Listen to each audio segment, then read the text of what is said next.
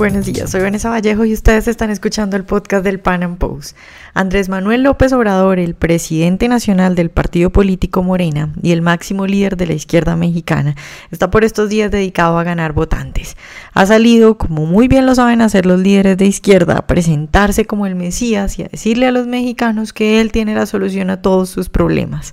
En nuestro podcast de hoy con Víctor Becerra, empresario mexicano y miembro del movimiento libertario de ese país, hacemos un análisis de las posibilidades que podría tener López Obrador y por supuesto también hablamos del peligro que representa este señor para los mexicanos. Víctor, buenos días y muchas gracias por estar hoy con nosotros. Muy buenos días, este, gracias Vanessa, gracias por, por permitirme estar en contacto con tu auditorio. Bueno, Víctor, yo quiero empezar preguntándote tu opinión sobre el gobierno de Enrique Peña Nieto. ¿Cómo has visto su gestión? ¿Qué tal lo ha hecho el actual presidente de México?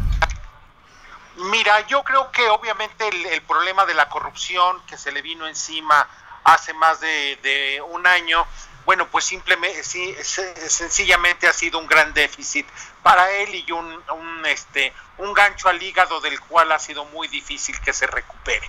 Sin embargo, bueno, pues hay que, hay que ser un poco más, más objetivos y hay que reconocerle una gran capacidad de, de, de unir actores políticos y ha logrado ciertamente este, impulsar algunas reformas muy importantes en materia de telecomunicaciones, en lo que tiene que ver con este, la, la industria petrolera, este, por citar solamente algunas. Entonces me parece que eso, eso ciertamente, el tema de la corrupción es un déficit de su gestión, pero también existen haberes que, que me parece que en el largo plazo van a ser muy importantes de valorar. Este, eh, hay que, hay que de todos modos que detenerse en algunas otras cuestiones que me parecen importantes. La lucha contra las drogas me parece que ha sido otro déficit este que con el tiempo se va a ver realmente este qué, qué tan grave ha sido. Hasta ahora este me parece que la estrategia seguida por el expresidente Calderón la continuó, la continuó Enrique Peña Nieto y me parece que ambos han cometido errores este, muy, muy significativos, empezando por las violaciones sistemáticas de, derechos humanos a, este, a manos del ejército mexicano y la marina. Eh, ambos ambos este cuerpos me parece que están cuestionados en este momento en México y me y no veo voluntad ni de ni del gobierno de Peña Nieto ni de los mandos militares este por por dar respuestas efectivas este y tranquilidad de que ya no habrá estas violaciones. Me parece que este es un, un, este una visión muy general este Vanessa sobre lo que está pasando en México en relación con el gobierno de Peña Nieto Vale, Víctor, pues hemos visto últimamente a López Obrador muy activo, eh, se fue de gira incluso por Estados Unidos para hablar mal de Trump y es más o menos como el que está saliendo a decirle a los mexicanos, miren, yo los voy a defender de Trump. ¿Cómo ves tú a López Obrador? ¿Qué tanto se ha fortalecido últimamente con los discursos de Trump? ¿Y crees tú que tendría oportunidad de llegar a la presidencia?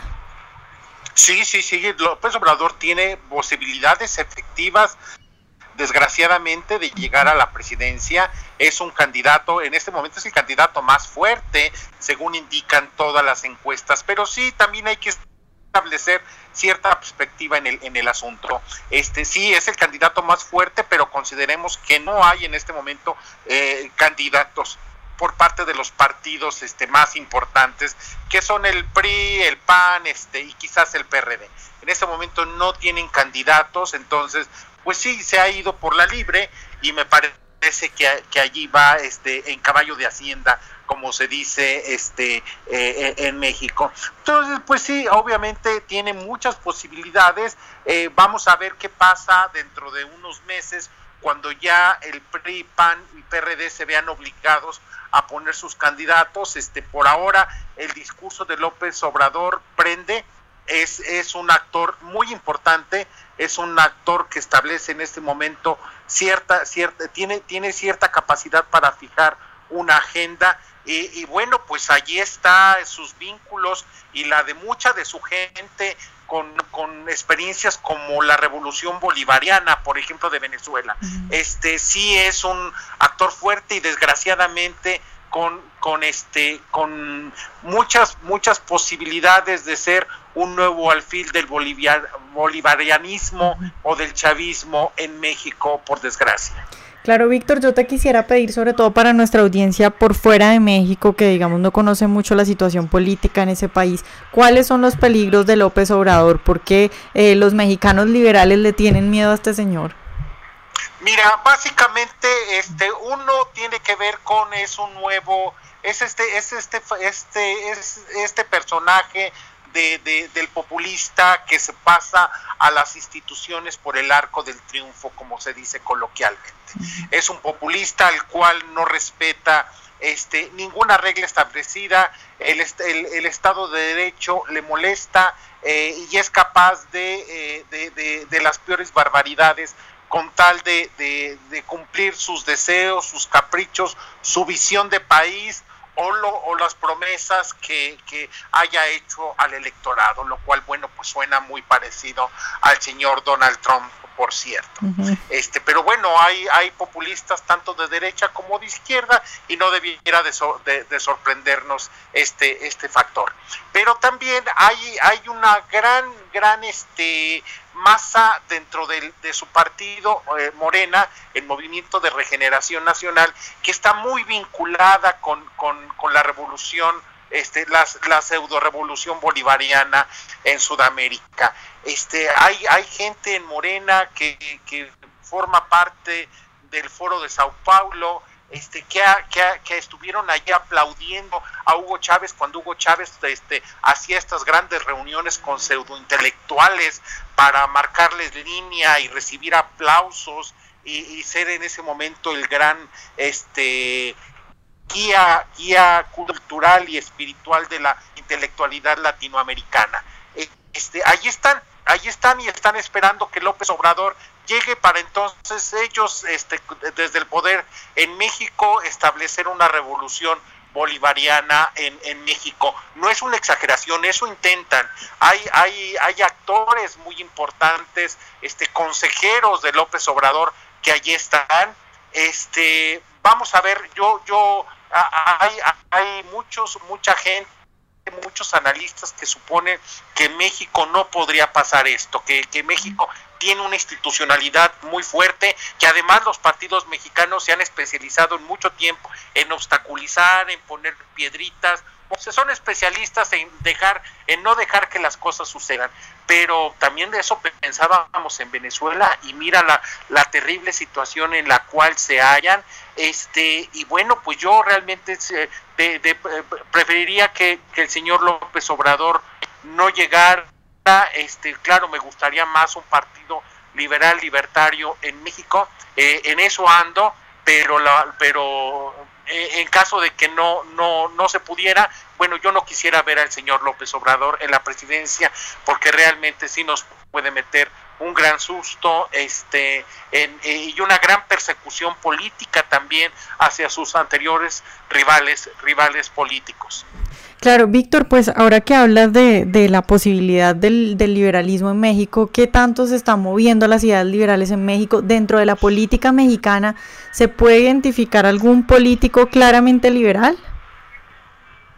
Sí, hay algunos. Obviamente, esto son, son, son políticos que se encuentran muy perdidos dentro de sus partidos, sí, algunos con posiciones muy, muy este, prominentes, pienso por ejemplo en el senador Francisco Burqués, me parece que es un, es un actor muy serio, este, eh, o, o Jorge Triana, que es un diputado federal, ambos están en el Partido Acción Nacional, este, y me parece que son dos, dos tipos muy, muy serios en, en, en materia, en materia este, desde una perspectiva liberal.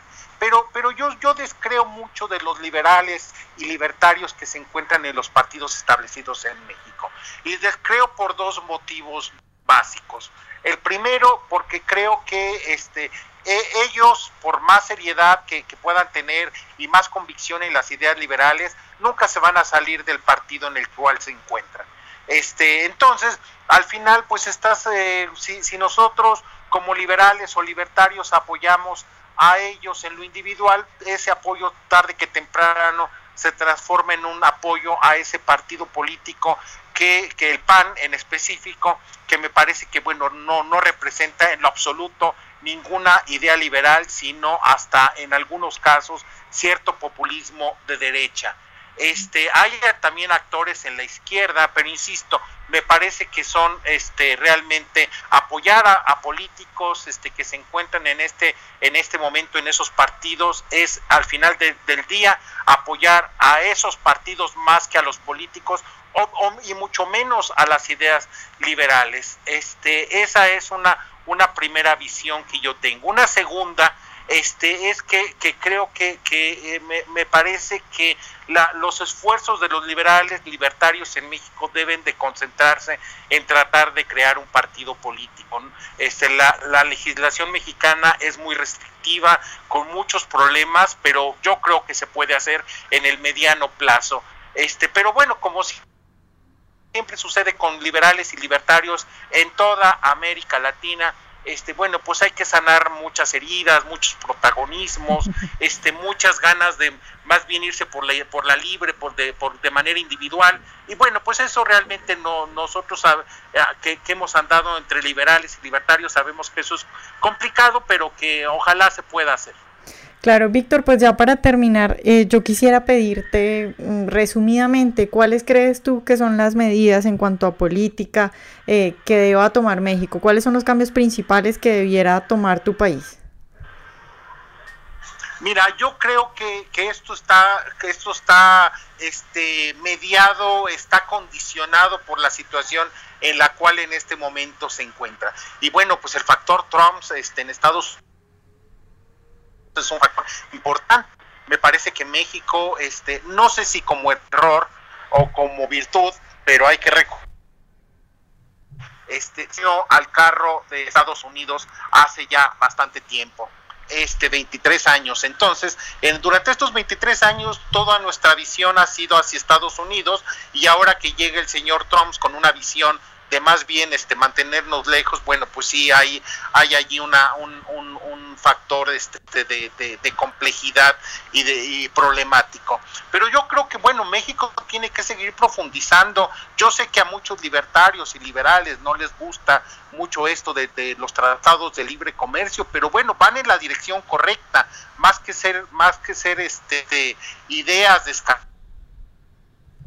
liberales o libertarias, bueno, pues es lo, que realistamente se tiene, se puede hacer en este momento y yo creo que México tiene que profundizar este, su, su, su, vinculación con Estados Unidos a través del NAFTA, este, renegociarlo, ojalá sea una buena renegociación que se espera que sea hacia, hacia finales de este año, tiene que profundizar su, la, su, su, negociación con la Unión Europea. México tiene un, una, una, un buen trato con, con la Unión Europea, es un buen tratado que desgraciadamente no ha sabido aprovechar y obviamente tiene también que profundizar su vínculo con la Alianza del Pacífico, este que es que, que abre un buen una, una buena ventana de oportunidades. Obviamente México también tiene que, que, enfrentar el hecho de que Pemex, eh, la, el monopolio petrolero, no da más de sí y que tarde que temprano tenemos que enfrentar qué hacer con ese monopolio